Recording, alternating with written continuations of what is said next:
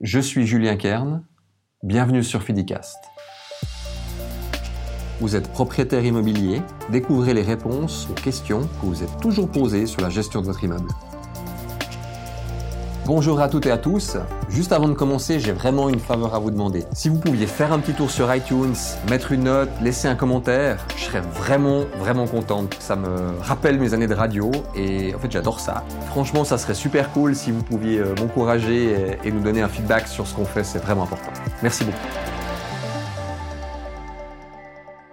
Comment bien anticiper ses futurs travaux sur son objet? Ce qui est important, c'est de placer déjà une, une base de quoi on parle maintenant planifier des futurs travaux de changement de carrelage dans un appartement et euh, anticiper des travaux d'envergure sur une enveloppe complète de bâtiment, c'est des sujets qui sont bien sûr liés mais qui sont complètement différents. Ce qui est très très important dans une analyse, c'est quand vous avez un objet immobilier, on a parlé sur un autre filicast d'un cycle de vie d'immeuble, généralement ce qu'un expert en estimation immobilière va pouvoir vous donner. Je vous renvoie sur le filicast numéro 2 sur les différents métiers de l'immobilier, les quatre piliers. C'est important d'avoir une vision à long terme, parce que ce qui est extrêmement difficile pour le gérant d'immeuble, il va s'occuper, normalement s'il fait correctement son travail en âme et conscience, il va gérer ceci comme si c'était le sien.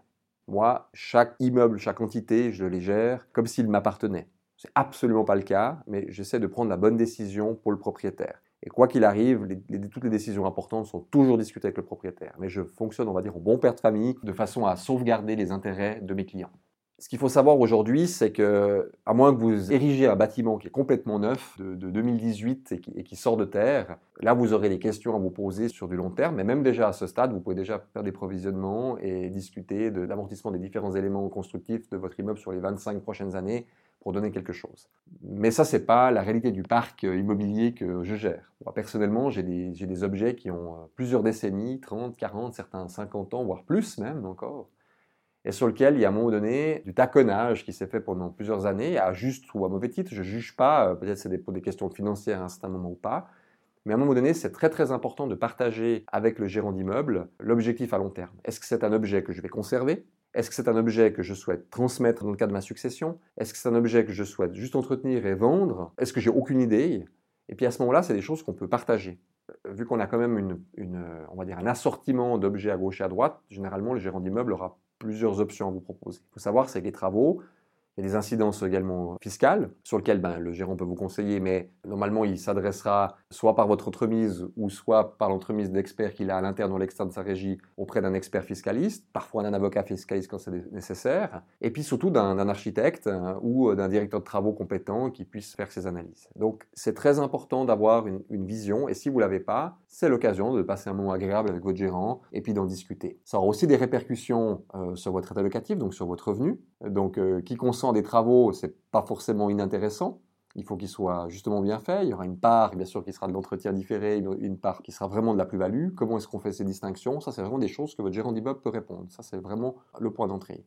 Après, c'est d'analyser les pathologies de l'immeuble. Des problèmes de moisissure qui apparaissent. Je suis extrêmement large hein, maintenant, excusez-moi, il faut vraiment être euh, très très généraliste. Mais ça suffira peut-être pas de donner juste un petit coup de peinture sur votre mur pour régler le problème peut-être qu'il faudra anticiper et peut-être que à ce moment-là, vous allez pouvoir économiser de l'argent. Ce qui est très en vogue maintenant, il n'y a pas simplement de subventions qui sont euh, érigées par nos autorités, c'est vraiment une très bonne chose. Ça nécessite quand même euh, des autorisations, donc il va falloir gérer les demandes d'autorisation, les autorisations communales et cantonales. Il va falloir ériger des certificats, par exemple des CECB. Il va falloir, par exemple, ériger des analyses dans le cadre de l'amiante. Et ça, c'est des choses que votre gérant d'immeuble doit absolument maîtriser, même si ce n'est pas lui qui les fait en direct. Mais ayez un petit peu cette conscience d'esprit. Je prends un exemple concret. Vous avez une, chaudière qui date de 1967 à Mazou. Elle arrive en fin de vie. Vous avez un avis d'assainissement qui est ordonné euh, par l'organe de contrôle. Ce problème a été pointé par votre ramoneur qui vous a en sorte alerté du problème et vous devez concevoir une nouvelle chaufferie. Alors, qu'est-ce que je fais? Est-ce qu'on garde la même énergie? Est-ce que je passe au gaz? Est-ce que je peux faire du chauffage à distance? Est-ce que ça existe? Est-ce que c'est moi qui prends contact avec un chauffagiste? Est-ce que ce chauffagiste est porteur des maîtrises fédérales? Est-ce qu'il est concessionnaire au gaz? Est-ce qu'il peut réactiver un certificat CECB Vous voyez? Et là, vous allez avoir besoin de votre gérant, parce que votre gérant, il va pouvoir vous sortir les données. Voilà, on a besoin, par exemple, des consommations des trois dernières années sur les décomptes de chauffage, les kilowattheures, le mazout consommé, le gaz consommé. Ça, c'est des éléments que votre gérant d'immeuble va pouvoir faire et qui rentrent dans le cadre de votre mandat. Après, ça peut être compris dans les honoraires ou pas, ça c'est une autre question. Mais c'est quelque chose qui est très important. Et l'anticipation des travaux, pourquoi je vous dis ça? Parce que tout d'un coup, vous vous dites Ah, mais tiens, mais peut-être que j'avais pensé à faire une isolation périphérique de la façade de l'immeuble. Donc peut-être que j'ai pensé à isoler mon immeuble. Mais au début, vous n'avez pas fait. Alors vous vous êtes dit Bon, bah, alors je fais ma chaufferie. Vous avez fait un échange 1-1. Donc votre chaudière faisait par exemple, euh, je dis, je dis n'importe quoi maintenant, mais 100 kW vous n'avez pas anticipé au fait votre isolation périphérique. Et puis au fait, au final, si vous aviez anticipé cette isolation périphérique dans le cas de la commande, bah, vous auriez pu faire les travaux en même temps et puis abaisser la puissance de consommation du chauffage. Alors moi, je suis pas chauffagiste hein, du tout. Hein, je veux pas. Euh, il y a des professionnels qualifiés qui sont extrêmement compétents et qui sont d'ailleurs de meilleurs conseils que moi. Mais c'est juste un petit détail. Je prends aussi l'exemple de, saisir une opportunité. Dans le cadre d'une installation de chauffage à Mazou, par exemple, vous aviez par exemple une, euh, une grosse citerne prismatique de 55 000 litres. Ça, c'est un peu le standard sur les anciens immeubles locatifs qui ont une trentaine, quarantaine d'années. Un changement d'énergie, par exemple, peut vous libérer la place de cette citerne et puis vous procurer une ressource pour des locaux supplémentaires. Ça fonctionnera peut-être pas dans tous les cas de figure, mais là, il y a un intérêt pour vous en tant que propriétaire. Premièrement, bah, vous allez gagner de la place. Cette place peut être mise en valeur, et qui dit mise en valeur dit revenus supplémentaires. Vous avez là la possibilité d'avoir une opportunité. c'est un petit exemple comme ça. Un autre détail que j'ai vécu, voilà, je vais vous donner une anecdote personnelle qu'on a rencontrée. Euh, j'ai repris un mandat de, de gestion dans l'Ouest lausannois, sur lequel le précédent régisseur a cessé ses activités. Étant actif dans l'Ouest, on nous a confié ce mandat.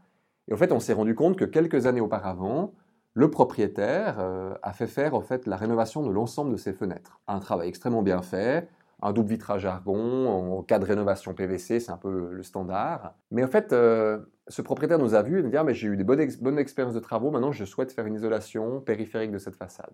Ok, très bien. Alors on, se déplace immédiatement sur place avec les différents mètres d'état. Et en fait, on se rend compte que le propriétaire, avec son mandataire et puis le prestataire, ont posé ses fenêtres, mais n'ont pas prévu un surcadre et une tablette démontable. Ce qui fait que, bien sûr qu'on va pouvoir réaliser l'isolation périphérique de façade, mais on n'a pas pu optimiser. Ça veut dire qu'on ne va pas pouvoir revenir, je ne vais pas rentrer trop dans les détails techniques, mais on n'a pas pu revenir avec, un, avec le retour d'isolation sur le surcadre, et puis les, tablettes ben, étaient déjà posées, elles ne sont pas démontables. Si on avait anticipé ce genre de problème, en disant, bah, par exemple, cette année, j'ai pas les moyens de faire les, deux travaux en même temps, c'est pas grave, on commence par exemple par les fenêtres, c'était ce qui était le plus urgent, on aurait prévu des tablettes démontables et des surcadres pour que dans X années, eh ben, quand on pose la périphérique de façade, on puisse venir s'appuyer dessus. Vous voyez, ça c'est un exemple concret d'anticipation de travail. Et ce qu'il faut savoir, c'est que dans notre entreprise, on vient dans les cadres de techniques de l'immobilier, du chauffage, de la ventilation, de l'électricité ou du sanitaire.